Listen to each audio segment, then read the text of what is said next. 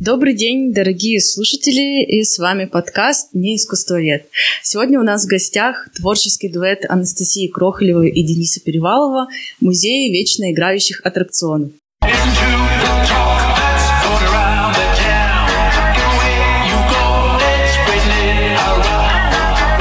Здравствуйте. Всем привет. Здравствуйте, ребят, спасибо, что вы пришли. И я, наверное, вам дам слово немного о себе рассказать, представиться, потому что мое представление, творческий дуэт и все такое, звучало как на песню кодом. Ну что, кто? Ты скажешь или я скажу? Давай ты начни. Да, в общем, мы художники, которые э, занимающиеся технологическим искусством. То есть нам интересны какие-то проекты, в которых переплетаются как какие-то концепции, э, связанные да, с современным искусством, так и современные технологии, э, в которых эти концепции воплощаются. Ну, если кратко, то да, так и есть. В целом, на самом деле, однажды мы, э, ну, мы подаем постоянно на какие-то арт-резиденции, на выставки, и э, нас часто не берут, вот, и поэтому э, ну, бывает, бывает, что берут, бывает часто, что не берут. И как-то мы, в общем, один раз спросили все-таки, а почему вы нас не взяли, и помимо остальных причин нам ответили, это было очень приятно, что нам ответили, на самом деле, это очень полезно было. Мы теперь каждый раз, когда куда-то подаем, мы смотрим на это письмо, и пытаемся учитывать какие-то а, минусы, которые там были перечислены. Но главное то, что нам сказали, что мы не и с чем мы не согласны. Единственное, с чем мы были не согласны, это то, что мы непоследовательны. То есть э, сказать, что, ну вот, знаете, не очень понятно, почему вы предлагаете вот такой вот проект, потому что на ваши предыдущие работы это не очень как бы похоже. И в целом э, то, что вы делаете, ну как-то это не вписывается в общую канву ваших э, проектов, ваших действий. И вот, наверное, это очень какая-то классная такая штука, которая нас э, характеризует, помимо прочего. Мы пытаемся экспериментировать и экспериментировать и пробовать разные не только по форме, да, но и по содержанию. То есть мы работаем с разными технологиями. Был момент, когда вот мы начали работать со светом, и, собственно, первый момент, э, из-за чего, может быть, мы начали работать совместно с Денисом, был, что я, например, хотела давно поработать с... Э, вы еще не взяли слово «поработать», я вообще скажу ему еще не раз. Хотела поработать с э, интерактивом, но понятия не имела, как это вообще сделать и как интерактив привязать к тому или иному проекту. И вот Денис предложил, что отдавать. И, Денис еще предложил, давай еще звук сделаем. Это было очень классно. И, в общем, тогда мы решили, что давайте интерактив. Потом мы решили, а давайте помимо света, да, будет еще и звук. Появился звук. А давайте мы попробуем э, добавить искусственный интеллект. А теперь дрона, а теперь виртуальную реальность, а теперь кинетическую инсталляцию. И вот у нас постоянно, как бы, с одной стороны, они все о технологическом искусстве, но с другой стороны, это... М- очень разные проекты, и раньше я бы даже сказала, что единственное, что у нас так, ну, все проекты объединяет, это то, что они интерактивны, но теперь у нас есть проект, который еще и не интерактивный, то есть, в принципе, у нас уже как бы очень много всякого разного, и по э, содержанию это тоже различные темы, но чаще всего это, наверное, такие пессимистичные идеи, которые связаны с темами постапокалипсиса или с темами того, как человек лишается своей человечности, или как мы э, очеловечиваем роботов, но, но, но зритель этого не понимает, или не видит, или не ощущает, или чувствует некую инородность. Возможно, как раз потому, что он-то этой человечности лишается. Вот. И разве что по сюжетам у нас, да, это как бы все в какой-то э, такой пессимизм идет и э, мрак, э, но в основном темы тоже очень разные, поэтому, ну, наверное, да. В общем, знакомьтесь, э, творческий, да, ардуэт непоследовательных художников. Да, и вот здесь нужно нажать паузу в нашем подкасте, побежать скорее смотреть вашу группу ВКонтакте, аккаунт в Инстаграме, ваш персональный сайт, который тоже очень здоровский. И Фейсбук еще есть. И Фейсбук. Посмотреть все работы Музея вечно играющих аттракционов и обязательно потом прийти и дослушать этот подкаст, потому что вы посмотрите, уверенно, другим взглядом. И такой вот вопрос сразу, а почему Почему это плохо, когда ну, непоследовательно, и ваша работа не похожа на предыдущие работы? Разве это не значит, что от художников чего-то уже предожидают, когда ну, хотят с вами работать? Разве это неплохо? Ну, для нас это наоборот, как сказать, нам это ужасно нравится, что мы не связаны какими-то такими ограничениями, типа стиля или типа какой-то одной технологии, то, что у нас как бы получается лучше всего. То есть мы считаем, что у нас как раз может быть такой какой-то вот этап, что мы можем позволить себе осваивать новые технологии, поэтому новый проект у нас получается, да, может быть дольше, чем оно хотелось бы, то есть ну, несколько месяцев занимает изготовление одного проекта, но зато мы чувствуем, что мы попробовали вот это, попробовали вот это, а потом скомбинировали там и там, И как раз это то, что нас в данный момент привлекает. Не исключено, что в будущем ситуация, может быть, изменится, и мы выберем какое-то одно направление. Но пока как раз нам интересно комбинировать и перестраивать различные какие-то вещи, которые можно который может так делать. Да, ну, в принципе, э, можно понять кураторов, действительно, когда они, ну, не знаю, когда ты подаешь какую-то заявку, да, на участие в их выставке, они смотрят твои предыдущие работы, они, в принципе, понимают, что ты сделаешь для их выставки. То есть они думают, что, ага, ну, там, допустим, художник, э, сейчас никто ни в коем случае не догадается, о ком идет речь, ну да, художник э, делает разные девайсы. Вот он их э, создает, девайсы, они примерно одного размера, более-менее, они примерно, как-то одна у них такая визуальная эстетика, да, как они выглядят, из чего они собраны, и вот эти девайсы, они, ну, в целом, они похожи друг на друга, и даже если вот этот, например, интерактивный, а вот этот нет, все равно ты ну, как бы следующая работа, она такая ожидаемая. И ты понимаешь, на что ты даешь деньги или что ты в конечном итоге получишь. У тебя есть какие-то гарантии и уверенность в художнике, даже если ты с ним раньше не сотрудничал, да, он как бы новый для тебя. И ты с большей охотой его возьмешь для себя, для своей какой-то выставки. А если ты видишь, что ну да, ребята, конечно, вроде как молодцы, и там разные всякое пробуют, это все. Но обычно отвечают, что у вас очень любопытно, да, то, чем вы занимаетесь. Но любопытно этого недостаточно для того, чтобы выставка была успешной и чтобы ты был спокоен. Как бы у тебя, как у куратора, и так очень много моментов, за которых ты будешь нервничать и переживать. А если ты еще позвал незнакомых тебе ребят, которые каждый раз что-то новое, разное делают, то да ну нафиг, я лучше что-то более проверенное, ну, сделаю, из кого-то более проверенного приглашу. Но, говорю, пока действительно мы, наверное, на таком этапе, что мы можем сказать, типа, ну и ладно, мы все равно будем экспериментировать, мы все равно будем пробовать.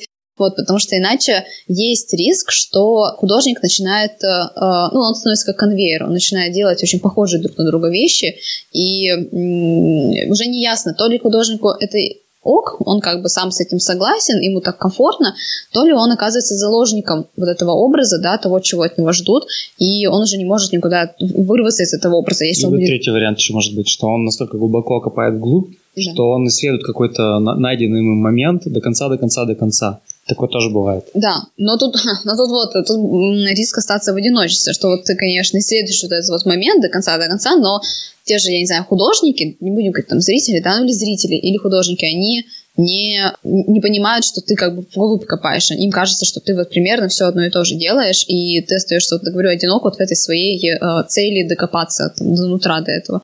Вот, э, не знаю, говорю, может быть, действительно, Денис прав, у нас однажды это изменится, и у нас будет некий такой более-менее выявленный стиль. Сейчас, по крайней мере, я вижу несколько у нас таких, ну, параллельных, что ли, путей, путев, по которым мы идем, и, э, может быть, когда-то мы выберем какой-то один из них, вот, или у нас все, все наши проекты, несмотря на многообразие форм, по содержанию, например, они будут примерно про одно и то же. Непонятно. Раз уж мы коснулись пути, вот когда э, искусствоведы изучают художников, э, их творчество, ну, понятно, уже спустя какой-то период времени, э, они обязательно смотрят на то, какой вуз, ну, какой вуз, какой институт, э, какой университет, какое училище закончил тот или иной художник, особенно если мы говорим про классическое искусство. Вот. Мне было бы тоже интересно узнать о вашей учебе, раз у нас такой околофакультетский, околоуниверситетский подкаст. И начать я предлагаю, конечно, не с детского сада, но хотя бы со школы, потому что думаю, что нас слушают в том числе абитуриенты, которые, может быть, вчерашние школьники, может быть, еще школьники, они думают, поступать, не поступать, они послушают ваш подкаст и обязательно поступят к нам. Вот. Это ты нам как-то так ненавязчиво дала понять, что, ребята, не ругайте, говорите хорошо. Это ненавязчиво 18 плюс или 18 минус, да, или 16 плюс. Да нет, конечно, у нас нет никаких совершенно ограничений. Вы, вы, вы не видите Настя на лицо при этом. Нет ограничений, нет. Ну, а? Вам подмигивают. Э, помните свою учебу в школе? Чем она вам запомнилась? Что было интересного? Что было полезного? Плюсы и минусы? Может быть, вы вот спустя э, то время, которое уже прошло после того, как вы закончили школу, вы можете взглянуть на это как-то критически или нет, и посмотреть на образование школьное в целом, то, что сейчас происходит со школой, и как-то, в общем, свое мнение сказать об этом. Это очень важно. Мы передадим это в Министерство образования. Ну, я 10-11 класс заканчивал в необычной школе, это был компьютерный класс, тогда еще в 110 школе. И там у нас была действительно не очень обычная для школы жизнь, она была какая-то, видимо, приближена к какому-то идеальному такому университету, то есть у нас были курсовые, где мы могли выбрать любую тему и программировать. А, у нас там а, мы ездили по рефера... с рефератами, например, в Москву и так далее. И тогда было странно, то есть все школьники закончили обучение, а мы, например, весь июнь каждый день ходили, работали на компьютерах, что-то программировали. То есть для меня, конечно, школа в этом смысле вот это вот два последних класса были такими необычными, и как раз они меня как-то настроили что-то такое необычное. И да, я всегда как-то хотел заниматься там компьютерами, роботами. У меня был там не очень сложный компьютер, довольно простой, домашний. Я на нем все время какие-то эксперименты со звуком ставил, тоже для чего он был не предназначен. Там записывал на него звук однобитный, там воспроизводил. И всегда к этому меня каким-то вещам тянуло. Ну, где-то в 2004 году уже после окончания университета. То есть я участвовал в ряде стартапов, э, которые были связаны не напрямую еще с искусством, но уже какие-то такие технологические вещи, которых, ну, вот, связаны с 3D-анимацией, с робототехникой. Вот. И только уже потом, потом, потом, через там лет через почти там сколько лет через 8-10 я только именно вот в области именно современного искусства начал работать. Но можно сказать, что какая-то такая тема экспериментов и необычного применения технологий проходила, в принципе, через все мое такое вот рабочее время. То есть я всегда какие-то создавал проекты коммерческие даже, и всегда в них было что-то такое странное, необычное. И поэтому, конечно, я рад, что сейчас то, чем я интересовался, выкристаллизовал... Лось. Выкрист, выкристалли... Лось. Выкристаллизовалось. Выкристаллизовалось, и как раз можно применять технологии, которые сейчас класс, классно, они так эм, бурлят, развиваются, и связать это не столько с какой-то коммерцией, с патентами, а и с вещами, которые не имеют прямой утилитарной какой-то прямого утилитарного наполнения. И это очень здорово. Но я хочу сказать, что, в принципе, какой-то такой дух, мне кажется, как раз он со школы у меня остался, это дух 10-11 класса, он э, до сих пор, собственно, он так и витает в моих каких-то размышлениях и в образе, может быть, жизни даже.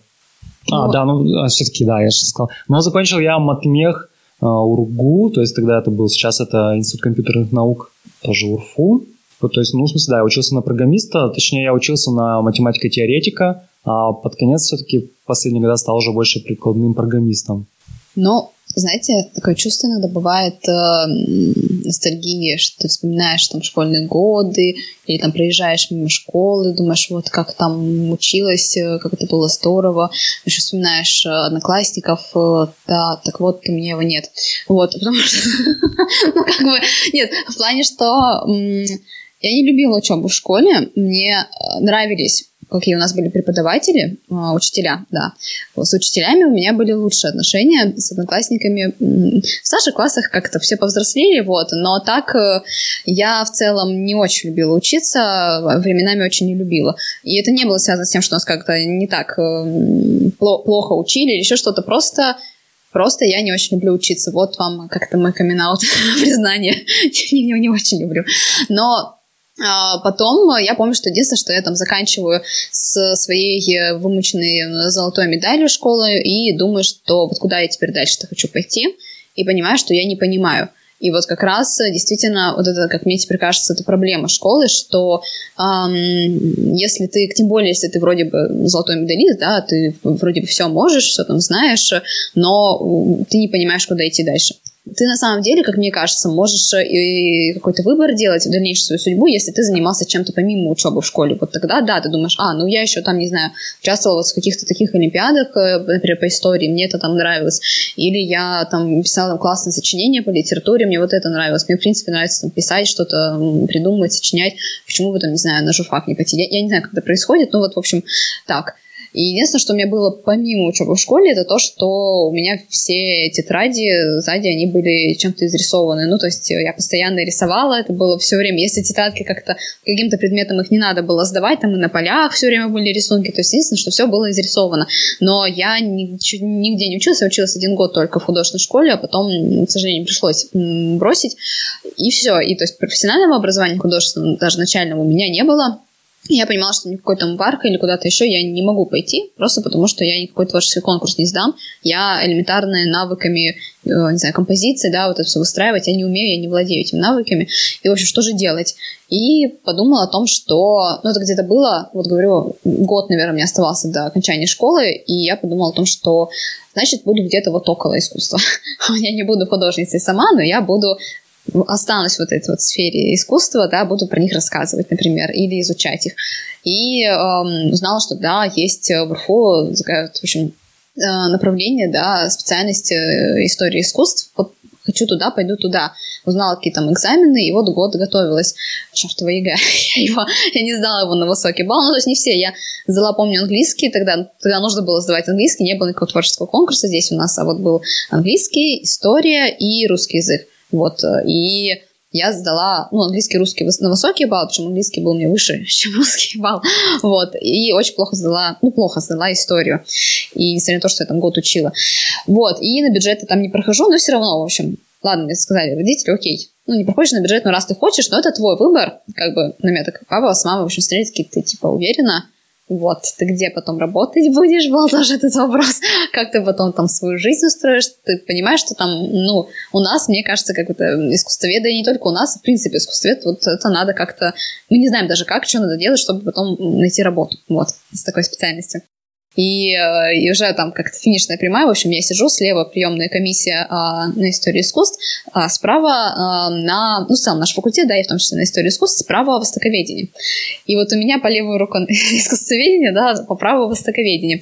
И такая дилемма, куда идти, я вот не знаю. В общем, сижу, ломала, сломалась, так думаю, нет, я все, я хотела, я вот уже год назад решила, я буду искусствоведом, в общем, иду туда. Все и пошла. вот, и, собственно, так как бы началась моя учеба в университете. И я, ну, не могу сказать, что все предметы. У меня еще было, честно, тоже признаюсь, я просто, когда тоже поступала, в том числе, у меня была еще тема такая, что, господи, вот только не математика и не программирование. Терпеть не могу, пожалуйста, только не это. Чтобы этого ничего связано с технологиями, боже упаси, не, не с математикой, ни за что. Вот. И такая, что будет? Будет математика, что мы будем делать? Рисовать золотое сечение? Потрясающе, мне нравится, я иду к вам. вот. Потом я узнала, что было немного у нас и программирование тоже, но в целом это было так в терпимом объеме для меня. Вот. И да, я как, как бы думаю, все, слава тебе, Господи, никакого программирования.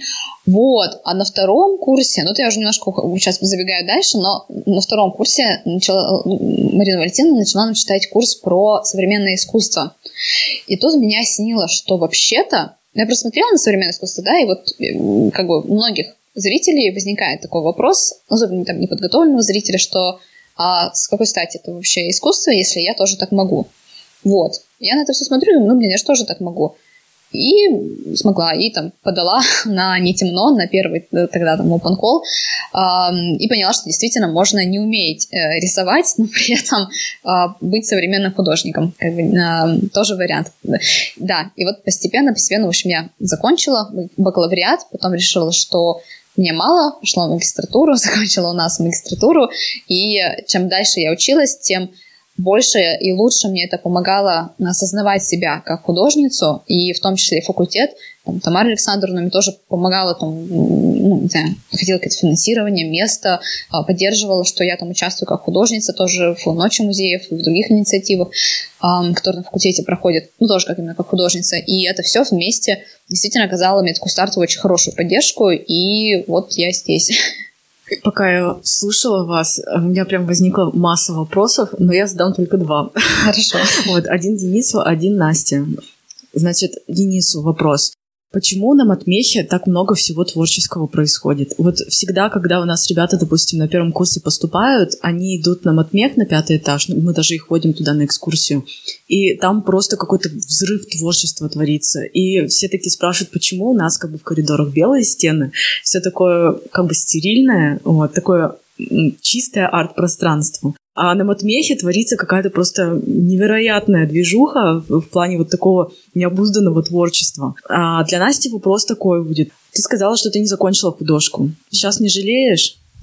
Может быть, это бы как-то изменило что-нибудь в твоем творчестве, в вашем творчестве, например? Или как-то... Ну... Нужно, наверное, ты первый ответишь, потом, потом я что-то как-то... Подумай, да. Ну, насчет матмеха, я на самом деле учился довольно давно, 96-2002 год. Но уже в то время просто вот этот основной взрыв творчества, он приходился не на стенах, все-таки стены в то время были более-менее чистыми, а был день математика и механика, и как раз вот всего лишь раз в год был такой полный-полный разгул. Но постепенно, да, то есть я там преподавал потом несколько лет, постепенно, да, перед днем математика и механика стали подготавливать и стены на самом факультете тоже к нему, и все, и все, все.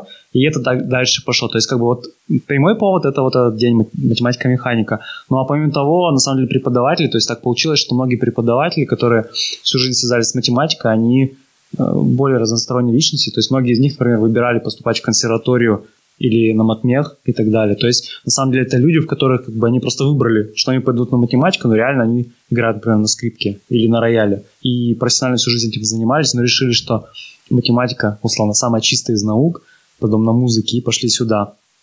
Вот, ну а что, что сейчас там творится, мне кажется, да, то есть на самом деле, ну, математика сама по себе это некая действительно строгость мышления, сейчас еще компьютерные науки, это тоже некий такой, ну, способ мышления своеобразный. Но для меня, конечно, и, собственно, почему я занимаюсь сейчас современным искусством, то есть это слишком узкие рамки, и хочется как-то вырываться из них. Вот для меня это просто способ взорваться, вырваться, что-то сделать еще то же самое. Мне кажется, что ну, я, будь на месте каких-то да, студентов, может быть так же, что вот ты целый год занимаешься теоремами, доказательствами, леммами, и хочется выплеснуть куда-то какую-то другую энергию. Может быть, в этом причина. Ну вот, в моем случае я очень долго жалела, что ну, мне по состоянию здоровья мне пришлось оставить школу, просто я не могла тянуть две школы. А, не, не, ну, как бы не то, чтобы мне там сложно было учиться, и там, там, а физически мне сказали, что... Ну, не мне, в смысле, я еще совсем маленькая была, мне было 6 лет, маме сказали, что не, выбирайте, типа, вот где она будет учиться, она сможет только одну школу закончить. И все, и, ну, мама выбрала общеобразовательную школу. И, в общем-то, да, я долго жалела, и, наверное, части я до сих пор жалею, потому что я думаю, мне бы это э, лишним бы не было. Я сейчас очень как бы берегу все какие-то навыки, которые вот у меня есть, которые я получила, да, за время учебы в школе, за время э, учебы в университете, и они мне помогают, и действительно, если была бы еще художка, то эти навыки я бы тоже как-нибудь, ну, не знаю, например, коммерциализировала, почему нет. Сейчас я подписана на многих э, иллюстраторок, э, на многих э, девушек, которые рисуют комиксы свои, да, там, авторские, и, эм, и в целом они этим как фрилансер, то есть они рисуют некие иллюстрации, для книг, в том числе и книг э, а, социальных, и я на это смотрю и думаю, блин, ну вот классно. А, и э, на те, которые, по крайней мере, я подписана, они закончили, по крайней мере, художку. То есть э, изначально базовые какие-то навыки у них есть, хоть они часто художку ругают, что она, дескать, вот эту всю какой-то творческий вот этот порыв, это все выхолащивается, и ты, ну, как под одну гребенку все там ученики становятся. Тем не менее, тем не менее, они как-то смогли эм, взять оттуда все, что им было нужно, и стать довольно довольно э, самобытными э, авторками. Но вот э, в моем случае не случилось. И, говорю, немного переживаю, но точно это мне не помешало стать художницей, что я не закончила художественную школу. И тоже даже не закончила, я ее там, говорю, я всего год там отучилась, вот, и на этом, к сожалению, было все. А, но, не знаю, но я думаю, что если бы я пошла на востоковеда, неизвестно, однажды бы все равно стала художницей, я бы все равно к этому пришла, но, возможно, позже. Вот. И, э, а мне и так кажется, что я чуть-чуть поздно пришла. Я смотрю на совсем молодых художников, да, и а, они молодцы, они классные, и это такая здоровая конкуренция. Я думаю о том, что молодняк догоняет, надо срочно что-то делать, нужно творить, нужно постоянно действовать. Вот. Так что вот. Да, но вот, вот парадокс в том, что это не ты говоришь, это говорю я, это чувствую я. как-то, как-то так. Поэтому жалею, да, э, помешало мне это стать художницей? Нет. Помешало мне это стать художницей чуть раньше? Наверное, не знаю. Как-то так. Как вы думаете, зачем сейчас поступать в университет? Очень сильно расширился кругозор у меня, например. То есть я просто после школы действительно, э, ты там как в таком парнике, да, ну то есть в, в тепличке, и ты усваиваешь, э, не знаю, очень узкие но если, не знаю, если ты не ходишь на кучу еще всяких разных секций, у тебя как бы, ты, ну, у меня просто так было, мне как сказали там с детства, что лучше там одну школу. Я почти больше никуда не ходила, почти ничем больше не занималась. Все, я училась, я такая, типа, все, я на золотую медаль иду с первого класса, ничего не знаю. И все, и почти, говорю, никаких других активностей не было. И когда я поступила, я помню, как по поводу многих моментов я спорила и с одногруппниками в том числе, а, ну и не только из, там, из других групп э, с ребятами, вот э, по поводу того, что как они могут быть такими ну, я сейчас назову это толерантными, а тогда я считала, что ну, ужас какой. Ну, я не буду сказать все темы, но много моментов мне казались дикостью. А теперь я... Понятие нормы, оно расширилось. И, в принципе, норма это стала такая очень плавающая какая-то штука, и нужна ли она вообще. Вот. Ну, если она нужна, ну, как бы, норма ограничивается только тем, что ты не творил то, что приносит э, ну, вред другим. А в остальном как бы доделай все, что хочешь, лишь бы там тебе было хорошо, лишь бы ты был счастлив. говорю, и, ну и никто от этого не страдал. Вот, в принципе, вот норма расширилась до вот этих вот границ, а изначально нет, конечно. Так сказать, очень много, мне казалось, себе нельзя позволять, и другим нельзя себе многое позволять. Вот, поэтому целом э, общение и, говорю, и с преподавателями, и со студентами, и в остальном э, и, говорю, движухи какие-то, которые помимо учебы в универе происходят, они тоже очень э, классно тебя так встряхивают, и ты думаешь, что, блин, а я могу намного больше, и, и, и люди вокруг, они такие классные. В общем, ты становишься намного более любознательным. Я говорю, если в школе я ненавидела учебу, в универе стало получше. Ну, то есть оставались предметы, которые мне казались, ну, это, господи, как типа КБЖ, вот эти вот там ОБЖ, не знаю, как теперь это называется, которые я думала, что, прости господи, отмучиться и все. Но были предметы, которые показали, что действительно классно, не знаю, это здорово и интересно изучать. Вот. И наконец-то полюбила учебу. Ну, для меня университет, ну, первый курс это было что-то совсем такое невероятное, хотя я говорю, в подумал, какой-то школе учился, да, последние два года, но все равно первый год университета это было что-то совсем другое, конечно, ощущение какой-то свободы, во-первых. У меня появилось время, когда я мог заниматься чем я хочу больше, да, чем что-то изучать. Вот, но что именно дал университет, это, конечно, образ мышления. Если говорить про, про математику, я учился на теоретическую математику.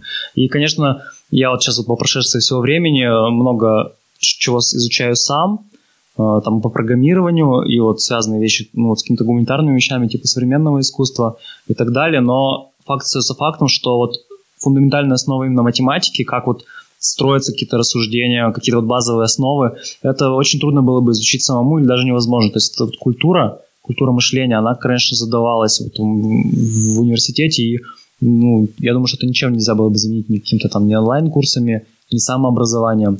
Вот. Ну, общение, это, конечно, тоже было очень важно, и, конечно, очень много знакомых с тех пор, но все-таки по факту, если вот для меня, конечно, в сухом остатке это образ мышления в университете, благодаря тому, что преподаватели были ну, очень высокого уровня, и очень сильно нас, как сказать, нагружали вот этими какими-то вещами. То есть то, что меня, конечно, сильно изменило за, особенно первые три года обучения, а потом три оставшиеся там уже больше было на самостоятельную работу. Ну, там я уже сам, что мне было интересно, пытался догнаться. А творческие какие-то гуманитарных, э, может быть, пары каких-нибудь на других факультетах ты не посещал, ну, когда учился на матмехе? Там была другая штука. Мы с моим другом, с Павлом Васевым и с несколькими другими ребятами с разных курсов на матмехе мы организовали такой кружок, он назывался кружок «Семинар 608». Ну, просто он проходил традиционно там в 608 аудитории на матмехе, и мы как раз проводили сами для, мы начали эту штуку сами для себя, сначала до дважды в неделю, потом всего лишь один раз в неделю. Мы проводили как раз такие, как бы, общение с самим, самим, сами с собой, то есть мы каждый рассказывал какую-то одну лекцию там раз в неделю, говорю, сначала даже два раза в неделю. Потом мы расширились и стали приглашать людей, людей с биофака, с археологических каких-то вот отделений со СТФАКа и, и так далее. То есть скорее к нам ребята приходили с других факультетов, и мы обсуждали какие-то все вопросы. Такой, это был так называемый междисциплинарный семинар. Э, он начался, я учился в магистратуре, и потом еще несколько лет после окончания магистратуры тоже мы его вели. Но, видимо, потом все, что нам было интересно, все, что нам мог дать э, вообще университет в целом, мы прошли. То есть с многих-многих факультетов мы познакомились. На биофаке, между прочим, на физфаке тоже ребята что-то подобное открывали, такие же какие-то кружки для самообразования, расширения. Вот. Ну, то есть у нас вот общение с другими факультетами приходило на уровне именно вот каких-то вот таких неформальных кружков. То есть мы весили объявления у нас там на Куйбышева, когда УПИ еще не было задействовано, и все желающие приходили, и вот обсуждали какие-то различные темы, начиная там от основ мышления, кончая там динамическим HTML, когда он только появился, программирование музыки и так далее. Это очень интересно. Вот прямо идея супер. Мне кажется, что сейчас я бы хотела тоже организовать что-нибудь такое. Но сейчас, конечно, все очень... Ну, как-то, мне кажется, ребята не очень общаются друг с другом с разных факультетов. Вот. Но у них есть такая штука, просто пока ты говорил, что вот у тебя была теоретическая математика, и вот э, вроде бы ну, как бы особо ничего творческого в плане э, дисциплин каких-то не было, же гуманитарных, ну, там, в учебном плане, например. У нас это было, но все это были такие, это было, условно говоря, лекция в неделю, и чисто что, ну, вот лишь бы пройти и сдать зачет. То есть, по факту, не было такого. А вот сейчас есть такая штука, называется майнеры, и mm-hmm. ребята со всего УРФУ, они могут выбрать любой майнер. Ну, там, допустим, со стройфака они могут выбрать майнер Тамары Александровны про современное искусство и ходить туда. Мне кажется, это здорово. Давайте пригласим Матмех к нам. Да, ну это было бы шикарно. То есть я на самом деле ходил везде, где только можно, и у меня в зачетке не было мест, куда писать, потому что я ходил на все спецкурсы. У нас на Матмехе очень большая была доля необязательных спецкурсов, курсов, и нужно было сколько-то пройти. Но я, на самом деле, за второй курс уже прошел до пятого курса все, что нужно было, и уже ходил-ходил, у меня, говорю, некуда было писать. Я говорю, вундеркинд. Вот, ну я про то, что если бы сейчас, как бы, я учился, и были бы майнеры, я бы, конечно, сто процентов ходил бы, я бы по, по всем факультетам. Я, потому что я все свободное время, вот, до шестого курса я тратил на то, что я ходил по спецкурсам, потому что мне хотелось узнать вообще границы, что вообще можно еще делать. Но это был, конечно, только матмех. Так, конечно, я бы, конечно, ко всем ходил. Это какая-то утопия, потому что, мне кажется, сейчас студенты, они даже свои просто пары по учебному плану не посещают. Хотя учебный план в бакалавриате, он урезался, ну, до четырех лет, плюс там майнеры и плюс разные обязательные предметы тоже, ну, как бы это очень интересно. А на какую тему ты писал диплом? Э, дипломная у меня была про... Ну, в общем, это была вычислительная топология, вот, ну, связанная с трехмерными многообразиями. Вот там пространство Q24, если я не ошибаюсь. Вот. Ну, то есть это была вещь, в которой переплетались топологии, то есть наука о многомерных пространствах, с некоторыми вычислительными аспектами. То есть когда в них удается что-то вычислить, можно идеально, если привлечь компьютер, то мы получаем, извлекаем некое новое знание, оказалось бы, сугубо теоретической области, такой как топология или, может быть, алгебра, с помощью компьютера. Это прям в тренде того, чем я сейчас интересуюсь. Но digital humanities, все такое, цифровая культура. Я пытаюсь понять, что это такое. Вот. А, и как бы любое слово там программирование и все прочее, в общем, оно мне ложится на сердце. Класс. Почему я спросила у тебя? Потому что м- у нас я, ну, вдруг там было бы что-нибудь творческое в дипломе. Ну, там, типа, под конец ты решил добавить или... А. Ну, да. Ну, вот, говорю, параллельно такая у меня была штука. Воля, ну, штука, где я мог uh-huh. себя выразить. То есть, да, диплом у меня был таким довольно сугубо специфическим, но, тем не менее, в УРГУ проходил еще конкурс научных работ, и как-то в один из годов я подал аж э, три работы.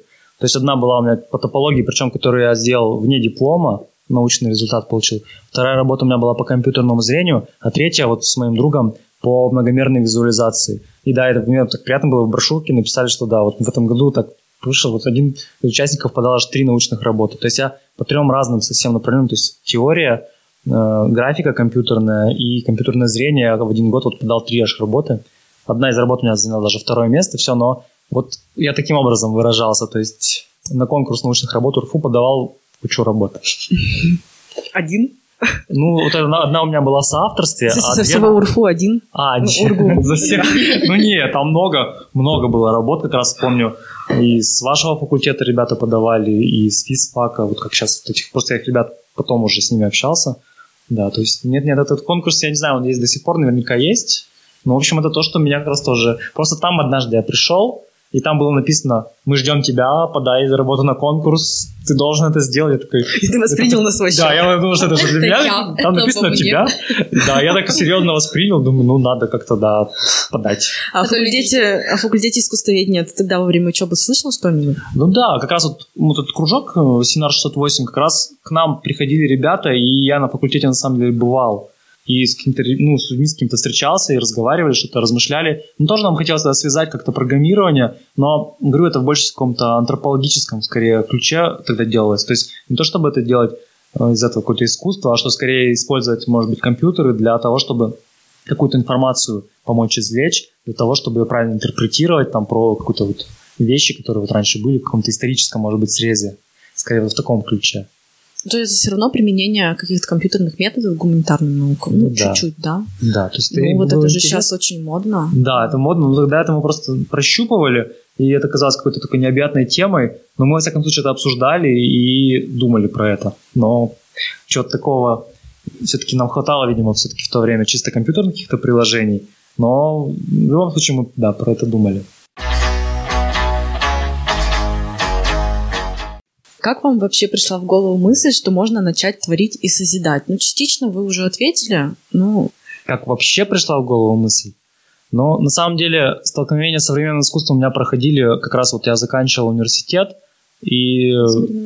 как-то познакомился же тоже. Да, то есть так получилось, что просто мои знакомые однажды меня пригласили в университет на открытие какой-то выставки, и мы вот с Мариной Соколовской познакомились, она тоже говорит, я Марина Соколовская, я вот пришла тут, э, вот тут вот про выставку, все, то есть это как раз вот выставка открывалась вот на здании на Куйбышева, там вот эта вот плитка, и как раз вот художник этот приезжал, и так получилось, что мы вот с группой друзей, и вот Марина, мы были всего лишь единственными зрителями среди студентов, поэтому для нас было как это особое внимание со стороны всего там ректората и этого художника со всех. И нам пришлось какую-то речь там говорить, и все про современное искусство. Ты говорил очень... тогда про современное искусство. Да, мне так, все, так получилось, что мне пришлось, я не знаю, это пойдет в эфир или нет, но в общем, мы опоздали на открытие, прибежали, там был фуршет, вот, и сказали сказать какую-то речь. Но так мы спешили, в итоге я даже не посмотрел, собственно, э, собственно сами работы, и поэтому нужно было официально что сказать. Я честно признался, что я только что пришел, и мы все только вот мы надеемся, что выставка очень удачная, очень, хорошая, но и пообещали, что ознакомимся с работами. И потом с этим художником очень долго разговаривали, и с Мариной как раз познакомились. Вот такая странная была вещь. Потом следующая штука, это уже был где-то год 2003, может быть, Э, тут у нас как раз вот в здании, где сейчас снова Дом писателя, там был клуб посторонним в, и там всякие какие-то арт-тусовки проходили. Ну, то есть они там действительно были какие-то такие, пол, может быть, на закрытые, то есть это был типа киноклуб. И как раз в то время там работала группа «Куда бегут собаки». Я как раз попал, я один раз всего сюда ходил тоже с группой знакомых. Там у них была большая выставка, где у них там 4 или 5 их было работ. Я тогда столкнулся так, непосредственно с какими-то инсталляциями, и они меня озадачили прежде всего тем, что мне было непонятно вообще, что и как это понимать и так далее. И с той поры я начал мало-помалу покупать какие-то книжки про постмодерн, там, про историю искусств на самом-то деле. Вот. И так потихоньку-потихоньку начал это ну, вникать. И меня в первую очередь привлекало то, что я в этом ничего не понимаю. Вот. И было интересно разобраться. Ну да, ну да, я частично ответила, что вот э, в целом как бы всегда хотелось как-то быть художницей, но я, меня не было точек входа вот в всю эту историю. А, но, опять-таки, да, с Мариной Валентиновной а, на втором курсе нашлась эта точка входа, как-то у нас тогда у тебя тоже нашлась. общая точка входа. Марина Валентина Соколовская. Вам привет. Вот, да, и что было очень своевременно, я думаю, и здорово. И действительно, как бы смотрела и думала, что, ну вот, надо придумать, про что делать э, курсовую работу, про что бы такое делать, про что бы делать. И э, у меня, помнится, было два таких основных интереса, основных интереса на бакалавриате, да, на втором там курсе, потому что на первом ты выбираешь либо картину, скульптуру, да, и архитектуру. Ну, по крайней мере, не знаю, как сейчас, вот у нас так было. Ну да. Сейчас так же, да? Мне кажется, сейчас так же. Ну вот, да. И как бы делаешь искусствоведческий анализ вот того, что ты выбрал. И все, тогда там все понятно. Я так беру картину и беру Эрста неизвестно. Но до сих пор, кстати, я вот Эрста неизвестно тоже очень мне нравится его работа. И все, я как бы отлично, а теперь уже надо делать выбор, про что писать курсовой, и вроде как все преподаватели говорят, что, конечно, то, что ты сейчас выберешь, хорошо бы дальше эту тему продолжать, так или иначе, чтобы это было у тебя потом интегрировано в твой диплом, да, выпускную уже, да, квалификационную работу. И все. И у меня такая опять перепутье, да, то есть мне все время что-то с Востоком связано было. Вот востоковедение или искусствоведение. А тут это было либо современное искусство, мне было очень интересно, как раз потому что, вот я сейчас думаю, не потому что мне было непонятно, а скорее наоборот. Я чувствую, что я еще не понимаю, но что-то во мне это очень сильно там глубоко трогает. И, и, и где-то внутри я понимаю. Я понимаю, может, даже не конкретные работы, о чем они, а в целом, как вот этот вот механизм, как вот э, все внутри у художника работает. То есть как, как это искусство, оно создается и существует, и дальше переосмысляется. И вот, говорю, то есть, либо современное искусство, либо мне было еще очень интересно искусство Востока, буддизм, то есть вот э, туда. И я тоже думала, что вот э, классно же, наверное, раз меня так трогает, это что-то связанное с, не знаю, может быть, искусством Китая сделать, или Японии, ну вот интересно, безумно, или Индии, может быть. Но потом решила, опять-таки, в голове, что, ну, вообще-то, как бы все равно Восток — это какая-то территориально понятная, ну, как бы часть вот на... То есть Восток уже чем современное искусство. Потому что современное искусство, оно везде, оно там на Востоке, на Западе, в общем, повсюду. А, а Восток это нет, это Восток. Вот он вот, вот тут. Вот. Ну, тогда мне это казалось, говорю, на втором курсе, вот, и э, я решила, что нет, наверное, все-таки пусть будет тогда современное искусство. Больше шансов, что оно мне не надоест, что я и дальше буду находить что-то новое и новое в современном искусстве, э, что меня будет вдохновлять. Вот. И да, я выбрала работу Леонида Тишкова «Частная луна», то есть что я буду делать курсовую про этот проект. И я говорю, я выбрала этот проект, но смотрела и думала, блин, так вот очень понятно, как это сделано. То есть это лайтбокс, просто светящийся классно, что он вместе там с этой Луной, с этим лайтбоксом путешествует. Это еще как фотопроект, да, существует не столько даже, как вот он саму эту Луну где-то экспонирует, сколько вот эта серия фотографий, а, такая как история маленького человека, да, и его Луны личной, которая к нему как-то так вот упала. И эм, мне очень понравилось по смыслу, по содержанию, что такая вся романтичная история, а, но как это сделано, говорю, по форме, мне казалось, что, блин, очень все понятно. И тогда-то и э, появился, я так случайно наткнулась на open call, причем это уже было, по-моему, как раз, да, через год, то есть вот я год пишу курсовую, сдаю курсовую, и открывается в конце весны uh, open call на «Не темно» на фестиваль. Mm-hmm. Лето, конец весны, вот что такое было. Как-то был, по-моему, третий это был по счету фестиваль «Не темно», вот, который у нас в городе проходил. И тогда еще это был приглашенный куратор, то есть его не сама Евгения Никитина курировала, она а, Артема Антипина пригласила. И я подумала, что, ну, блин, ну, вроде все понятно, то есть ты делаешь какой-то объект, Самое главное это понять по смете, то есть я почитала условия OpenCall, что ты должен сказать, сколько это будет стоить, да, и ну, какой-то эскиз, что-то, в общем, присобачить. Все, нашла э, фирму, которая занимается внешней рекламой, как раз делает эти Присобачила? Да-да-да, и пришла туда, говорю, вот, э, типа, здравствуйте, я хочу вот такую штуку сделать, хочу сделать огромный такой знак э, загрузки, ну, какой-то вот бегающий, да, uh-huh. солнышко с делениями загружается. Вот я хочу сделать вот такое, но объемное, и э, повесить куда-нибудь повыше, как некое а, такое светило а, информационного общества, да, там, нашего времени. Что-то мы как бы, дескать... Ну, там еще была тема, которую никто в итоге из художников не стал соблюдать, не стал делать по ней проект, насколько я, по крайней мере, видела. Это а, «Победа над солнцем». Вот, э, была эм, опера, да, я это прочитала, так думаю, ну вот как раз, то есть это некая ода э, прогрессу, то есть это восхваление прогресса. И э, у меня вот так же, а у меня такая как бы получается ироничная работа о том, что мы вроде бы стремились к этому прогрессу, мы вроде бы победили солнце, но в итоге мы создали себе нового идола, вот это вот э, искусственное вот это солнышко, которое нам диктует, э, когда мы получим доступ к любой информации, будь то, не знаю, важные документы или гифка с котиками. Вот. И, пожалуйста, в общем, пришла она мне, ну, там, девушка-дизайнер в этой фирме, Анна, она посчитала, сколько это будет стоить, строить. Мы вместе нарисовали эскиз, это все отправила, и это все прошло. И как бы все классно. Анна в этой ситуации не считается художником? Мне кажется, что, наверное, нет, потому что объясню. Что идея не ее. Э, во-первых, идея, но э, идея это не все. То есть действительно художник сейчас, э, я как бы считаю, ну тогда мне казалось, что нет, главное это идея, и вот кто, кто автор идеи, тот и художник. Сейчас нифига. Если ты автор идеи, но ты не можешь это сделать, то, э, ну, не знаю, не знаю, какой тебя художник, но Получается, я, наверное, я остаюсь таким художником менеджера в том числе.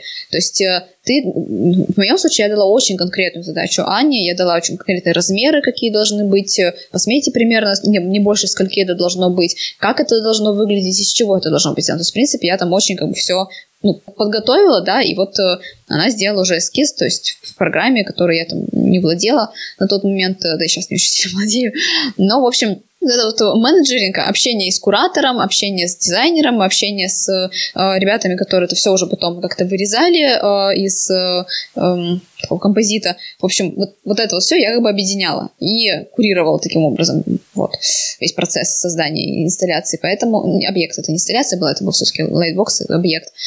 Вот. А сейчас, конечно, я считаю, что ну, все очень относительно, и все зависит от конкретного объекта, который ты делаешь. Опять-таки, когда мы только начали работать с Денисом вместе, я тоже ему сказала, что да, вот э, есть идея проекта, и я хочу его воплотить, вот, но я хочу именно вот так вот сделать. Мне важно, чтобы это выглядело вот так, и мне важно, чтобы это было об этом.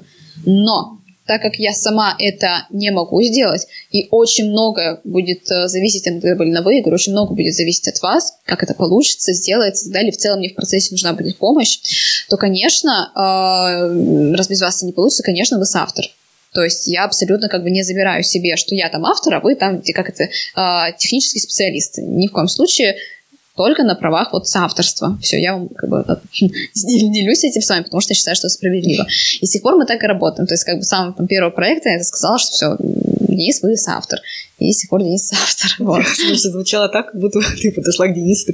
Так, я не могу это сделать сама, но вот вы, пожалуйста, сделайте ну. вот это, это.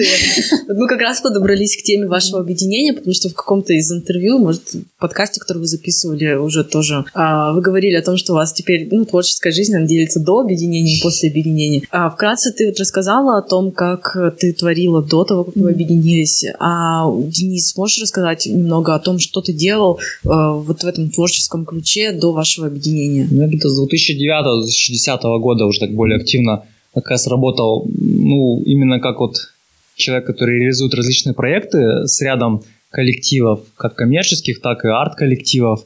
Вот, ну да, я действительно не выступал в такие роли как какого-то художника, я просто был каким-то техническим специалистом, иногда меня писали, иногда меня не писали на афишах.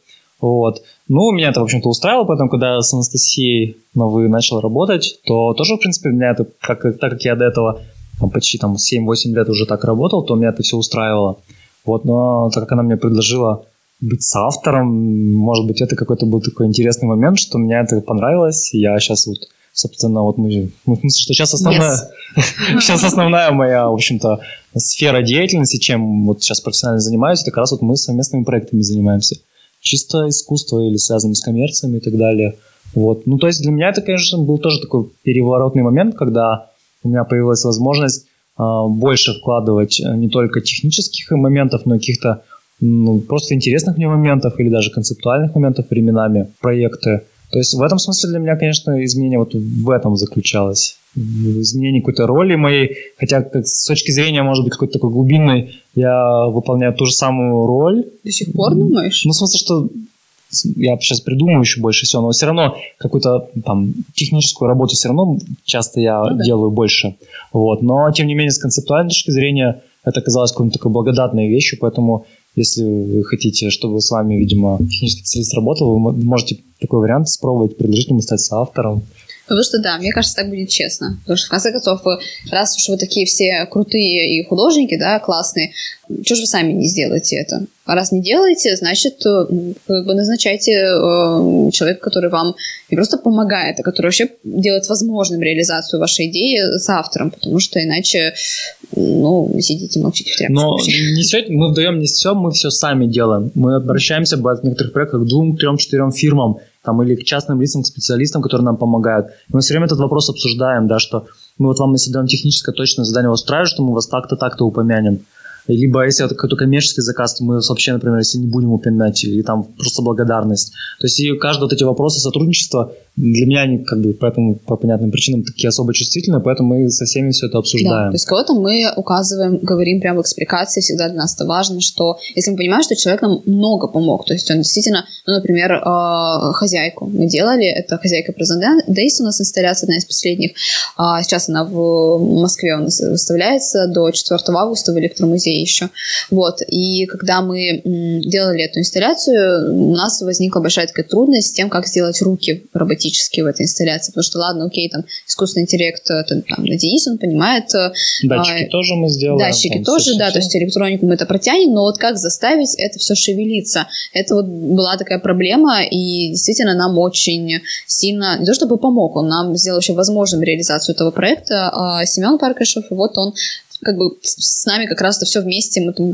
работали, придумывали, продумывали, как это будет, и он придумывал. И, кстати, мир тесен. Сейчас Семен Баркашев, в общем-то, вот он был директором, собственно, техническим директором фестиваля «Не темно», с да. которого Настя начинала свою работу. Mm-hmm. То есть мир он как-то по кругу устроен. Ну да, как-то, тем более мир технологический. То есть, э, в принципе, если мы говорим ну, с технологического искусства э, в России, это все друг друга знают. Это очень небольшой, на самом деле, круг людей, которые, да, он там расширяется сейчас, сейчас появляется, ну, это отдельная тема, почему сейчас расширяется, но, тем не менее, это одни и те же люди. Вот. И, да, то есть, действительно, раз он нам так сильно помог, мы его указываем там в аппликации, прям там особая благодарность, там, в создании рук э, Семену Парпишеву. А кому-то, например, мы как сотрудничаем? Ну, ребята, они делают, например, 3D-принт, да, то есть они там печатают разные э, объекты, но люди часто не понимают э, потенциала 3D-принтов, э, ну, в общем, чего-то напечатано на 3D-принте, что вообще можно напечатать и сделать. И поэтому, когда мы к ним пришли с э, неким таким уникальным заказом, тоже связанным с руками, предложили, давайте вы нам кисти рук напечатаете. А, они такие, да, да, конечно, типа, приносите руки. Мы такие, нет, живого человека надо, надо отсканировать и не напечатать. О, это как бы уже задачка. То есть, на самом деле, довольно тяжело. Ты, ну, я должна была сидеть, там, мои руки были отсканированы, напечатаны. Нужно было ну, больше, сколько там, больше часа же я сидела неподвижно. Ну, и, долго. Да, и там уже рука потом начинает тебе дрожать. Ни в коем случае, если там даже минимальные какие-то колебания, начинает забиваться вот эта камера, которая с пушками это все, все сканирует сначала, да, руку, чтобы модель создать. Вот. И, в общем, они там запарились, сделали, мы были довольны, и потом договорились, что они, например, у себя на сайте это разместили, то есть с указанием нас, что мы там авторы, что идея принадлежит нам, что эта рука, она там не тиражируется, но, тем не менее, что мы вот можем и такое делать тоже.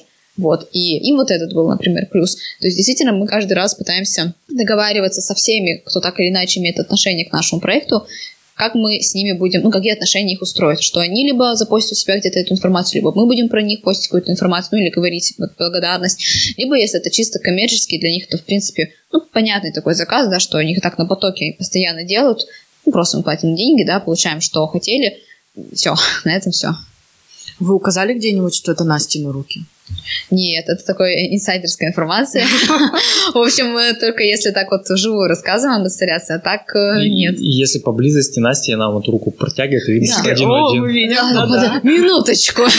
Что-то здесь не так. Да-да-да. А, ну, я немного еще вернусь к тому, как вы познакомились. Правильно я поняла, что это произошло на какой-то, наверное, выставке? Бриньон Бимер первый, который был, в, принести свой проектор в Ельцин-центре. И Денис предложил доработать, да, твою работу? Но не то, чтобы он предложил прям вот эту доработать, но, как, ну да. Ну, ну, почему? Я ну, сказал, что например, вот эту работу можем Ну, например, доработать. да, то есть он сказал, что вот а, не хотели бы поработать вместе. Например, да, давайте типа, И доработаем. Вот получилось, потом представилась возможность, меня пригласили как раз в технопарке сделать мероприятие, э, ну, какой-то арт такой, проставить проект. И как раз вот появилась возможность, что мы доработали этот, этот проект, микрокосмос. этот микрокосмос, угу. выставили, и получилось очень хорошо. Да, то есть мы в целом как бы было так, что Денис предложил, что вот да, давайте поработаем совместно, что-то сделаем. И говорю, у меня была другая у меня была идея кокона, сделать его, и я не понимала, как сделать его интерактивно. То есть, может быть, он не был еще в том самом виде, в каком итоге он получился, но я понимала, что это будет тема э, Wi-Fi, и это будет некая такая, ну, художественная, не, э, не научная, но художественная визуализация электромагнитного излучения и того, как он влияет на человека или как мы можем на него повлиять. Вот как-то вот эта интерактивная история должна быть. Вот. И э, мы на самом деле это с тобой разговаривали, как раз первая все-таки была встреча, кокон. что мы говорили, да, про кокон. Мы говорили, как это можно реализовать, из чего это делать. Денис как раз предложил, что может это будет оптовое окно бокового свечения. Я тогда вообще не знала, что это такое. Я думаю, что, что, что, а что это? Вот. И, в общем, э, да, и понеслась. А, и, и как бы где-то одновременно, да, появилась э, возможность э, где-то выставиться. Кокон еще был не готов, он был в разработке, мы не могли представить. И Денис сказал, вот давай, да, вот эту работу с тобой, микрокосмос твой э, доделаем. То есть и вот у нас таким образом сначала появился микрокосмос, хотя сначала должен был появиться все равно кокон, вот, а потом мы уже сделали кокон и показали здесь. Да, вторая работа наша кокон как раз показывалась здесь, э, на вашем факультете, в рамках, в рамках Ночи музея 2017 года. Так что да, это, это был ее дебют. Да. Собственно, мы специально... Я была там. Да? Исторический момент. Да, то есть это была наша вторая работа, и тоже она прошла очень хорошо. И потом нас пригласили в Ельцин-центр с обеими работами также выставиться. Я говорю, факультет поддерживал, Тамара Александровна поддерживала, да, и действительно у меня как бы не было, не то чтобы, у меня практически не было связи, знакомства с кураторами, я не знала, куда это можно еще предложить, и я предложила, что давайте, я вот уже участвовала там вот год назад в Ночи музеев, тоже с двумя там световыми работами здесь у нас, это еще до, до знакомства, да, было с Денисом, вот давайте снова поучаствую, есть идеи, довольно масштабные, нужна отдельная прям аудитория для нее, да, и вот э, все тут получилось. Ну, на самом деле, на самом деле, у меня с нашим факультетом после окончания университета уже тема такая, что в 2011 году я преподавал на Матмехе как раз программирование интерактивных технологий. Ну, как раз вот я начал все это изучать. Вот, и как раз Ксения Федорова здесь работала.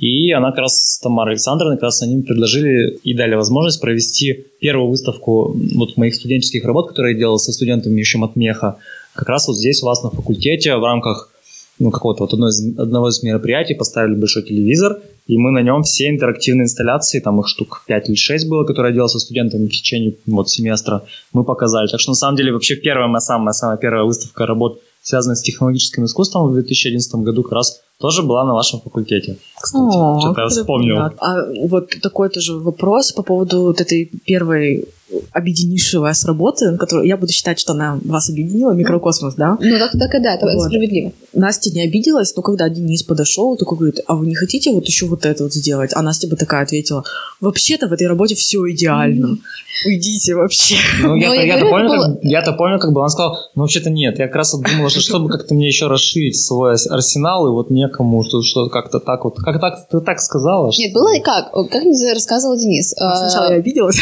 Да, не-не, сначала вообще было так, что э, я в целом там стояла, бимер, в общем, open call, все почти там, кто хочет, давайте, пожалуйста, участвуйте.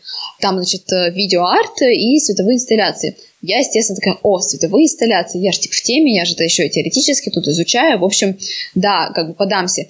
А, и в итоге я была одна со световой инсталляцией, то есть все принесли проекторы, как, как надо было. Академические, да? Да, да, то есть показали, значит, э, видеоарт, и я тут стою со своим, значит, э, крутящимся самодельным фильтром, да, и лампочкой. В общем, думаю, ну, но меня это не смутило, я, наоборот, смотрю, думаю, ну, офигеть, какая я а, я хотела, ну, 18 плюс, вот у нас, да. Короче, какая я, набросом с 18. Короче, какая я молодец. А, стою со световой работой. И Денис рассказывает, что кто-то у тебя из студентов из твоих, который тоже участвовал, а что я рассказываю, да, расскажи. Ну, как ну, это с самого начала было? Ну-ка. Что, что, ну, в смысле, что, да, что там вот какая-то такая девушка, она так за свою работу так подробно все рассказывает. Вот только подойти, она тебе полчаса будет что-то рассказывать. Типа, избегайте ее. Ну, я ходил, ходил, ходил, такой, ладно, подойду, спрошу. Ну, время есть еще. Да, да. И что-то мне понравилось. На самом деле, да, работа была действительно необычная, она выбивалась вообще-то из всей выставки, просто тем, что это была световая действительно работа и какая-то такая концепция под ней была, да, и действительно я подумал, что хм, интересно. Наверное, интересно было бы в этом направлении углубиться. Вот еще проектор, как у всех. Да-да-да, вот. Не, ну и на самом деле сначала я не помню, что ты предлагал ее доработать, то есть мне кажется, что он просто э, обсуждали скорее больше там за концепцию, потом немного стало по форме, и да, я там как бы обмолвилась, что действительно, ну, это, это на самом деле у меня был э, перед этим творческий кризис такой прямо мощный, потому что вот я участвую в первом «Не темно» э, с лайтбоксом, я участвую через год в следующем «Не темно» с двумя лайтбоксами, да, то есть э, наращиваем э, темпы. Вот я участвую в третьем «Не темно». Не совсем лайтбокс, но, в принципе, честно говоря, это та же подложка с светодиодами, только не закрытая сверху еще там полупрозрачным э, пластиком, вот, э, оргстеклом. А так, как бы, это все тоже самый э, лайтбокс. И, как бы, как там это в анекдоте, так, мужчина с букварем А, Б, переходите на Б. Вот, пора бы переходить на Б. В общем, mm-hmm. я чувствую, что я, ну, как бы, топчусь на месте. на лайтбокс. Я застряла на лайтбоксах просто потому, что я не знаю, у меня нет навыков, я не знаю, что дальше делать. И, в принципе, наверное, тема лайтбоксов еще не доизучена, но мне самой уже тоже поднадоедает. И тогда уже, да, с Женей Никитиной общалась, и она тоже мне такая, дескать, Настя, ну это, come on, не, ну там человечки, это у меня третья работа была, говорю, уже не совсем похожа на лайтбоксы, это уже было что-то получше, но, тем не менее, надо бы двигаться дальше. И я понимаю, что я не знаю, что делать, да, у меня, говорю, этот вот кризис, и после третьей моей вот этой работы с недолайтбоксом, я э, долго думала, ну, у меня появилась опять-таки концепция, и я вообще не понимала по форме, как ее воплотить, а тема была вот эта идея микрокосмоса, ну, как бы, если кратко, просто создать некую модель э, идеального мироздания, будь то нирвана, рай, космос или что бы то ни было, у каждого свое, и я все я пыталась сначала, опять-таки, уйти в форму, я пыталась сделать это объемно, то есть некий такой шар светящийся. Э, даже попросила там знакомого, он не сделал из проволоки шар, но я поняла, что это фигня какая-то, потому что это абсолютно идея, как нирваны не возникает, когда ты смотришь на проволочный шар. Ты, в какую бы кромешную теме я его не повесила, все равно будет видно, что это очень такая жесткая конструкция. И потом решила, что а почему бы не уйти, наоборот, плоскость и сделать это, ну, как 2D, э, да, то есть пусть это будет объект, вот он здесь шевелится, но, по сути, все искусство, оно просто проецируется на стену, да, и вот эта вот какая-то магия происходит только когда э, соединяешь просто, ну, из, извините, я думаю, что это можно говорить, из говна и палок что-то делаешь, вот, а в итоге получается вообще такой, ну, радужный, магический, как мне показалось, э, блик световой, и поэтому, да, был такой, как бы говорю, вот это был некий выход из этого кризиса, но казалось, что нельзя останавливаться, надо дальше. То есть вот-вот-вот, вот чувствую, что я уже больше не в болоте, нужно двигаться. И вот тут вот как бы Денис свое предложение. И тут мои идеи про интерактивную работу. Я такая, да-да-да-да, все, хватаемся, давай как бы работаем над этим и развиваемся. Поэтому я не, да, не было такого, что Денис там что-то критиковал, но и потом, когда он предложил, давай доработаем, говорю, я на этом подъеме думаю, что да, давай доработаем, дорабатываем, хорошо, понеслась. Ну, из контекста уже как бы стало понятно, что у вас есть все-таки некоторое такое разделение функций. У Дениса программирование, звук, эм, видео, наверное, не знаю. Может, чуть-чуть расскажете про это? Ну, мы пытаемся это сейчас преодолеть. Это пока есть, если это есть. Денис учит тебя программированию, да. а ты? А я, эм, а мы ходим по выставкам. А я вожу. Да. Не знаю, давай ты скажи. Как ты это себе видишь? Ну, то есть, да, у нас процесс, на самом деле, создания работы почти, наверное, по какому-то одному плану, да, наверное, движется. То есть сначала мы что-то придумываем, ну, часто, да, Настя все-таки в основном, даже если я предлагаю какую-то идею, Настя переосмысляет. Настя говорит, что это моя идея. Нет, нет, не говорю, что это моя идея. Переосмысляет и дополняет какими-то вот такими дополнительными смыслами. Потом мы ищем возможность, куда это где-то будет выставляться, потому что на самом деле это хороший стимул действительно что-то сделать, когда ты знаешь точно дату и место, и пространство. Мы редко делаем работы в никуда, на самом деле мы мечтаем делать работы просто так, но по факту все равно наступает какое-то время, и нам нужно к чему-то готовить очередную работу. Поэтому вот, то есть мы знаем, к чему мы это делаем, и уже тогда начинается продакшн, то есть мы изготавливаем какую-то физическую вещь, потом ее наполняем, это в идеале всегда, потом программируем, отлаживаем, устанавливаем. Вот. Ну и действительно, да, разные аспекты а, мы ну, какие-то части работы стараемся делить между собой, но Настя, например, сейчас паяет. Вот. Mm, это здорово. Рисует эскизы, еще что-то. Ну, и я, как сказать, делаю то, что, что могу. Когда мы что-то не умеем делать, например, раньше мы просили ребят там что-то спаять, что-то еще. Сейчас у нас на самом деле в мастерской есть уже несколько паяльников. У нас есть мастерская, на самом да, деле. Да, и у нас есть какие-то пилы. Даже есть видеотур по мастерской. Да, да, точно, точно. У нас есть какие-то уже пилы, какие-то куча всяких проводов, устройств. И на самом деле то, что раньше мы э, коммерчески или просто по знакомству пытались кого-то подешевле да, попросить сделать, сейчас мы большую часть работ делаем сами. Вот, например, первая работа, которая у нас была, которую мы полностью сами сделали, это как раз вторая природа для темно. То есть да, мы, прошло. нам было делать трудно, потому что было очень много какой-то такой трудно. механической работы. Но мы решили, что это нам любопытно, это и долго, но сами просто полностью ее сделали, никому не обратившись. Ну, потому что мы тоже в какой-то момент поняли, что ну давай, вот э, сейчас нам было бы полезно принять участие в арт-резиденции. Мы все еще к этому стремимся и надеемся, что однажды э, нас примут вот в арт-резиденцию. И поняли, что ну ладно так, но мы с тобой приезжаем в новое место. Конечно, они, э, ну, там, часто сами организаторы арт-резиденции говорят, что мы вам чем можем, тем поможем. Там, или найдем специалиста, еще как-то.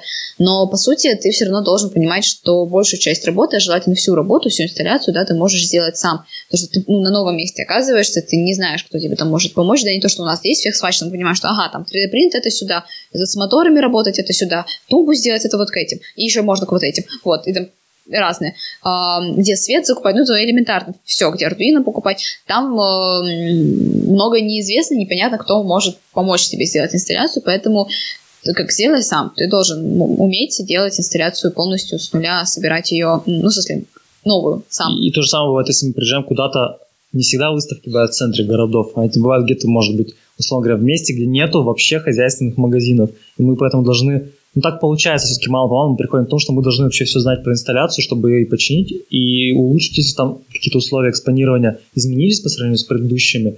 Поэтому инсталляция работает не как она должна была задумана работать, и мы должны что-то изменить. И мало-помалу все-таки мы приходим опять к тому, что все-таки мы вдвоем должны весь процесс уметь ну, как это восстанавливать, и поэтому и Настя тоже сейчас, ну, многие вещи должна уметь тоже и починить, и отремонтировать, и найти место, что где-то, что, что где-то работает не так, как должно быть, потому что что-то изменилось в исходных условиях и так далее. Ну да, ну то есть э, сейчас действительно, когда ты просто создаешь объекты, и да, действительно мы пытаемся и показать сразу где-то, на самом деле очень много еще моментов, помимо, это не только как бы форма и содержание, да, это не только концепция и, собственно, даже то, что ты вот создал проект, это еще и э, вот этот менеджеринг, он никуда не уходит, то есть ты общаешься с кураторами, ты общаешься с э, монтажниками, которыми, ну, которые готовят вообще выставочное пространство, а ты общаешься с, ну, не знаю, например, с администраторами, с которыми ты подписываешь и так далее. То чаще ты не с куратором, договор тот же, да, подписываешь, там еще есть другие люди, с юристами, вот этой вот там галереи, да, с ними, как, что, какой будет договор, какие будут условия. Это огромное количество вот этой вот еще этого общения, вот.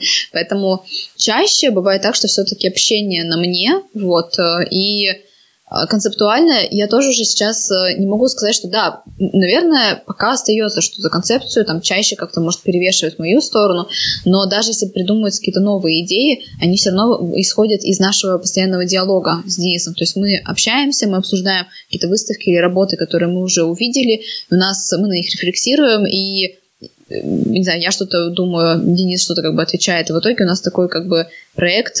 Бывает наоборот, кстати, что ты предлагаешь какую-то идею, да, действительно. А ты я паяешь. А я, я паяю, да. Ну, как бы, я надеюсь, что, конечно, в будущем я, прежде всего, так как бы подрасту, что мы сможем... Э, ну, что проект, он в целом будет очень такой, э, такой симбиотичный, да, то есть не будет понятно, это четкая граница, вот за mm-hmm. это отвечаю там я, за это отвечает Денис, а это будет и то, и то, и там, и там будем мы оба. Вот. Я, ну, я надеюсь, что мы к этому потихоньку идем. Часто вообще работы ломаются? И где они хранятся? Потому что они у вас достаточно объемные, потому что ну, они же там по аудиторию должны, к примеру, занять. Ну, к счастью, к счастью, у нас есть мастерская уже почти год. И, к счастью, поэтому там все работы хранятся. То есть, действительно, у нас есть много габаритных работ, хотя мы сейчас стараемся пару работ, немножко меньше габаритов было, для эксперимента мы сделали. Mm-hmm. Ну да, то есть у нас все хранится в нашей мастерской. А, насчет э, э, ремонта, но мы стараемся, на самом деле, делать так, чтобы работы никогда не ломались. То есть, если пара моментов, там, что-то что пошло не так, там, после открытия, там, в течение чего что-то сломалось, мы, как правило, бывает, меняем целый узел, можем заменить вообще полностью состав, просто потому что та, то конструктивное решение не сработало. Поэтому, да, тут тема безостановочной работы для нас принципиальная, и поэтому вот у нас, условно говоря, вот за последний год у нас, наверное, в принципе, вот сейчас у нас две выставки идет, там что, то есть у нас за целый год э, в нашей инсталляции суммарно работают, наверное, больше 12 месяцев, то есть если посуммировать, сколько у нас идет выставок. И, конечно, мы не могли бы ездить во все города и их ремонтировать. Да, то есть помимо Екатеринбурга мы участвовали и участвуем да, в выставках в Москве. У нас э, была персональная выставка в центре Флакон на Розоплата, то есть тоже туда как бы мы специально не прилетим, а там три было наших инсталляций. И в течение трех месяцев они да. стояли. Сейчас тоже в Москве вот они в течение двух месяцев. Потом еще в Москве еще в других были. В основном, да, в Москве много было раз. Э, сейчас я так смотрю на наши последние проекты. А если мы их выставляем... Ну, то есть мы, говорю, работаем все так же с какими-то новыми технологиями, применяем их.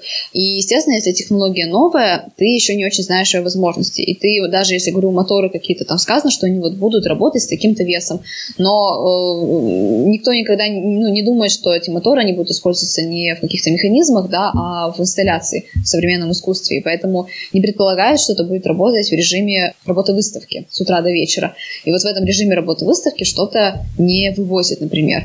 И, и поэтому все, как бы, да, действительно, последние наши работы, если мы что-то новое прямо делаем, мы их делаем и выставляем здесь, в Екатеринбурге, что нам дает возможность починить их моментально, если не дай бог, какой тест-драйв, да? Да, да, а да, потом да. уже отправляем в другой город. Вот да, всегда это мы... самый лучший вариант, да. пожалуй. Потом мы Да. их, э, я просто так сейчас думаю, действительно у нас уже много было таких ну, три я точно как бы знаю, которые вот мы понимаем, что да, ага, вот это вот лучше усовершенствовать, и мы совершенствуем. То есть, действительно, и здесь мы это успеваем как бы все починить, э, так что зритель ни за что не заметит, что что-то там как бы сломано, что-то не работает. А, ну то есть не было такого, что вам звонят с выставки, вы там уже домой ушли, там, ну, в общем, месяц Ну. уже что-то экспонируется, и вам звонят, говорят, слушайте, ребят, что-то пошло не так, кажется. Нет, это бывает. Почему? Это- Тогда мы да. подключаемся к их компьютеру по интернету, я Телевизору. сразу проверяю что на самом деле все бывает. Если оборудование работает два месяца, там и компьютер, и любая электроника может накрыться. Поэтому мы, как правило, стараемся, чтобы у нас там два- запасные компьютеры Да. Привозим, запасную электронику. Вот, то есть мы, как сказать, все возможные варианты стараемся просчитать, чтобы, ну, условно говоря, в течение часа эту проблему устранить. Да. Допустим, сломался компьютер, ставим новый компьютер, запускаем и поехали. Да, и чаще это выясняется все-таки, когда только включает еще, да, смотритель все. То есть э, это еще зритель не видит, просто он как бы, ну, там за час открытия выставки он все включает. И вот что-то не включается у нас. И мы понимаем, ну, как бы мы успеваем за этот час действительно все исправить. Более того, вот говорю, у нас, э, когда мы в Сочи-то возили, ну, на Розоплата возили три инсталляции, у нас вот этого дополнительного оборудования, то есть мы такие, так, у нас две инсталляции с компьютером, например, а инсталляция с, э, там, с актуаторами, то есть с моторами. Мы привезли все запасное, и в итоге у нас вес общий был почти полтонны. Ну, 480 килограмм. Просто на полмиллиона и на полтонны. Мы Как привезли вдвоем туда это всего. увезли? Не, не, у нас была грузовая. А, грузовая, совсем. транспортная, спокойно. Не, ну у нас был перевес все равно. То есть мы Я думала, часть там туда- на, на поезде. Не-не-не, мы, в общем, транспортная везет основной вес, но у нас все равно был перегруз. Мы с своего вообще-то груза, да, у нас был двойной перевес, мы сами Да. везли 80 килограмм груза. Да, То есть там два равно- под- Мы, мы, мы просто уже все, что только можно туда напихали, да, дополнительно. Потом такие, а давай еще вот И это нам пригодилось. И, и не зря. Потому да. что сг- сгорел компьютер, мы сами были в этот момент на лекцию читали в Петербурге, Да. но мы как раз по телефону и зайдя по интернету, я смог все настроить удаленно, человек просто сменил компьютер. Так что да, мы с темой без, э, такой безоговорочной работы, мы как да, бы это наоборот. безбойной работы много про это думаем. Да, мы да, постоянно думаем, говорю, постоянно пытаемся к этому быть во все оружие, да, готовыми. Но как бы хорошо, когда сразу э, там и смотрители, и организаторы выставки, все они понимают, что это техника. Да, техника может сломаться, и э, как-то пытаемся их морально подготовить, что ну смиритесь, что, что это может не случиться, и скорее всего это не случится. Но вот что-то пойдет не так, что-то сломается просто, или не сломается, да, или просто с первого раза не включится как это, морально будьте к этому готовы, и когда это случится, вам будет спокойнее, вот. А, и нам будет спокойнее, потому что мы это решить сможем, это будет быстро, а вы лишние просто нервы тратить не будете, потому что, ну, ибо зачем? Вот Как-то так. Ну, вот закономерный вопрос, то есть вы сказали про вот эти полтонны об- оборудования. Это все, разумеется, стоит денег, поэтому такой вопрос. Продаются ли работы? Продаются, мы можем продать вам нашу работу. Да, вопрос, могу ли я их купить? Можете. Да. Нет, ну то есть реальные заказчики, может быть, вы что-то делаете на заказ или, ну, то есть у нас сейчас жизнь, получается, немножко все-таки раздваивается. То есть есть у нас коммерческие работы, на которых мы зарабатываем, и есть арт-проекты, на которых у нас есть либо финансирование от, ну, от выставки, которая Либо нам на компенсирует, да, либо мы сами вкладываемся, либо как-то бывает 50 на 50. Вот. Ну, то есть, к сожалению, э, искусство не дает нам стопроцентное пока стопроцентного финансирования, но тем не менее наши навыки, то, что мы делаем в искусстве, позволяет нам как раз делать какие-то коммерческие заказы. Да, то есть на самом деле, э, как бы, я не знаю, это отдельная какая-то тема, и мы еще только идем к вот этой истории, что мы сами себя обеспечиваем за счет своего искусства. То есть, мне кажется, это вполне себе возможно, но сначала нужно себе как-то имя заработать. То есть ты сначала работаешь на вот эту вот ситуацию, на то, чтобы в будущем, да, действительно искусство свое тебя кормило. Пока мы, видимо, еще не дошли до этого просто этапа. Э, Я надеюсь, что мы дойдем до него, мы к этому стремимся. И действительно, очень хорошо, если ты ни от кого не зависишь, э, и даже, ну, там, мало ли, не знаю, ты не выставляешься, не знаю, твои проекты, твои идеи кажутся кураторам и площадкам, которые ты их, которым ты их предлагаешь, не очень. В общем, и они тебе, ну, в общем, ты не выставляешься. Э, Не страшно. Ты все равно делаешь проект, потому что у тебя есть деньги, у тебя есть возможность как-то арендовать свое помещение, где-то показать. Но тоже такая наша... Мы просто думали об этом, что ну вот а что, если будет такая ситуация? Неужели мы перестанем создавать искусство, да, если его не захотят показывать? Да и нифига. Мы все равно будем показывать и создавать ну, вот, за, Да. за свои деньги. Ну, Я хотел просто еще такую тему да, сказать насчет э, коммерческой стороны.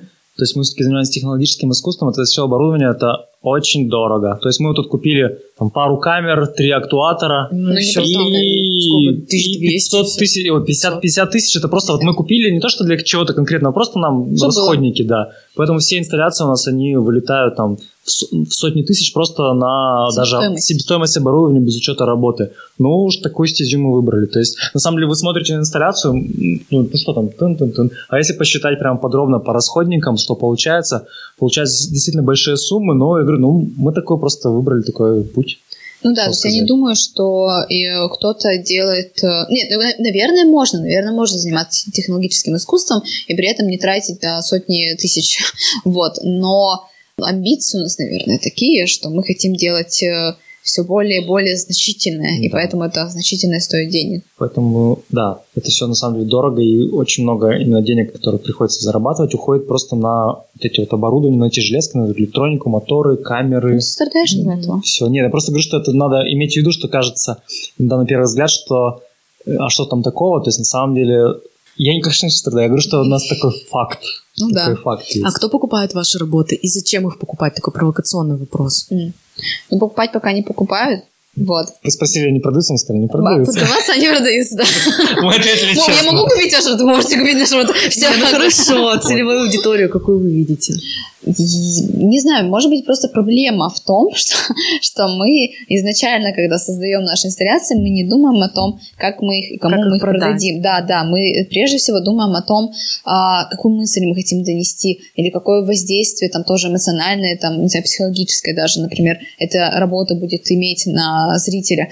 И прежде всего, как это будет, ну, что будет думать, что будет чувствовать зритель, вот зритель, зритель, зритель, это на самом деле, несмотря на то, что мы работаем с технологиями, у нас очень человечное искусство, оно о человеке и для человека, и поэтому... Еще ну, такая штука, да, может быть, это нас просто мы те, как какие-то неправильные бизнесмены. На самом деле, тема, что какая-то наша работа может так коммерциализироваться, например, движущийся коврик или ночник, вот типа микрокосмос, нас это скорее даже отпугивает, и мы скорее какую-то другую сторону начинаем работать, если нам вдруг кажется, что мы приближаемся к какой-то такой дизайнерской вещи. Дизайн это неплохо. Да, нет, но я говорю про нас просто, что вот... Но Ну, вам как мы- интересно именно вот творчество. Ну, как бы... Искусство. Да, не, Ну, не получается так. искусство на заказ, вот, Не, ну, дизайнерский работы. Да, то есть вот он, как бы это очень такая тонкая грань. Мгм. Мы, говорю, делаем коммерческие проекты, и почему бы нет, действительно какие-то знания или навыки, которые мы получаем, пока мы готовили инсталляцию а, художественную, да, мы их применяем и в коммерции тоже. Но вот, э, эм, тем не менее, в искусстве нам, да, важно, чтобы это оставалось искусством, что это не какая-то, да, такая утилитарная вещь. То есть тут очень легко, как мне кажется, уйти вот в... Тиражность? Ну да, в какую-то тиражность, в какую-то глянцевость, и даже вот оно такое вот несуразное, там дорого стоит и так далее, но зато а, мы максимально постарались поработать э, над воплощением идеи. Вот у нас вот, вот это там было главным, что, что нами движ- двигало. И сейчас чуть-чуть подумаю, ну да, дизайн на самом деле это тоже неплохо, и это не обязательно, что если какая-то утилитарная вещь, то все это не искусство, это как бы нет, почему, почему, почему бы и нет. А примеры коммерческих работ, то есть... Ну, например, интерактивные стены. То есть, э, э, ну, как то есть это был прямо заказ? Ну да, то есть заказ, там, условно говоря, стену музей науки или там детский развлекательный центр. Мгм. Да, что вот интерактивная стена, там проекция камеры, вы там проходите, и там, условно говоря, какие-то зеленые штуковины Мгм. падают или там отлетают от рук, или какие-то показываются логотипы. Да, то есть Ну, вот такого плана. такого плана. Или, например, ну, я не знаю, тоже а, стадионный костюм сделать. То есть световой, чтобы там перфо- перформер надевал этот костюм, и в нем значит, в темноте танцевал. Зрелищно, зрелищно. Как-то публика довольна, довольна. Вот, все классно. Вот такого тоже плана. А, то есть это обычно, ну, чаще всего это связано действительно с м, сферой развлечений, и либо это то, что должно постоянно функционировать, да, ты куда-то в какой-то музей там ставишь, оно перманентно там работает. Либо это ивент-индустрия, то есть тебе нужно для какого-то конкретного мероприятия, не знаю, банк какой-то гуляет, и для них нужна вот эта вот интерактивная стена та же, пожалуйста, там делаем. Вот. То есть это пока у нас какие-то вот такие направления. Ну, мы все-таки, да, все раз- разделяем, поэтому на сайте все-таки у нас вот, Мгм. который наш сайт, это... А, вот что хотела сказать. Да, это все-таки у нас вот арт-проекты, а коммерция это мы собираем, условно говоря, сейчас на другом сайте. Да, то есть вот, вот что сказать, мы не, когда у нас здесь, там, не знаю, даже если говорят, что, вы знаете, вот этот коммерческий какой-то проект, э, мы хотим, ну да, вот это и событие, а, хотим с художниками вместе поработать, вот вы же художники, мы такие, да, художники, мы с вами поработаем, но музей вечно играющих аттракционов мы не будем нигде постить, то есть это не проект Музея вечно играющих аттракционов. Это проект mm-hmm. Анастасии Кроховой, Дениса Перевалова, там, пожалуйста, вот с, с ними заключается, с нами, не знаю, заключается договор, а не с Музеем вечно играющих аттракционов. То есть, э, как бы, коммерция отдельно, искусство отдельно. Вот, вот так. Into the